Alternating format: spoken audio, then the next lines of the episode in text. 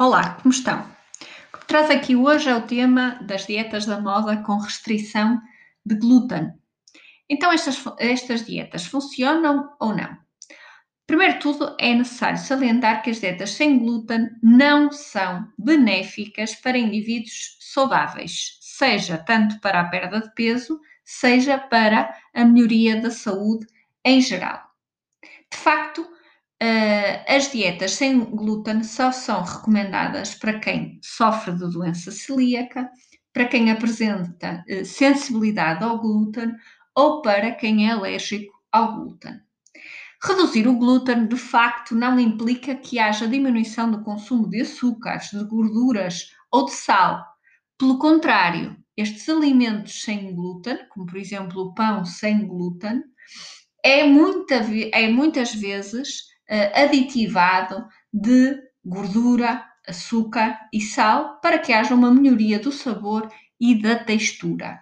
Portanto, faz melhor comer o pão com glúten, que é só água, farinha, sal e fermento, do que estes pães sem glúten. Além disso, uma dieta sem glúten pode estar associada a uma deficiência em hidratos de carbono, em ferro, em ácido fólico, em vitaminas do complexo B, em zinco e em fibra. Além disso, é de difícil manutenção. Não é uma alimentação que seja culturalmente aceite e é uma alimentação bastante cara.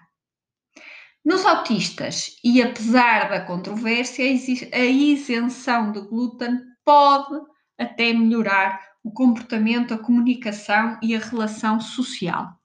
É necessário procurar ajuda eh, nestes casos, ajuda profissional de um nutricionista, para que ambos, portanto, ambas as partes, consigam atingir aqui um equilíbrio alimentar para que haja aqui uma melhoria no comportamento uh, de, destes, uh, destas crianças autistas, não é?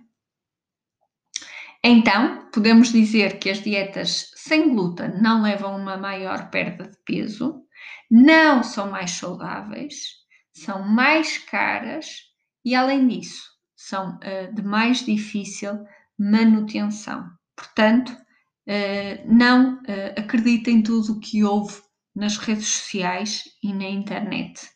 Uh, procure um profissional de saúde acreditado e que seja especialista em nutrição clínica. Um até já, obrigada e sejam felizes.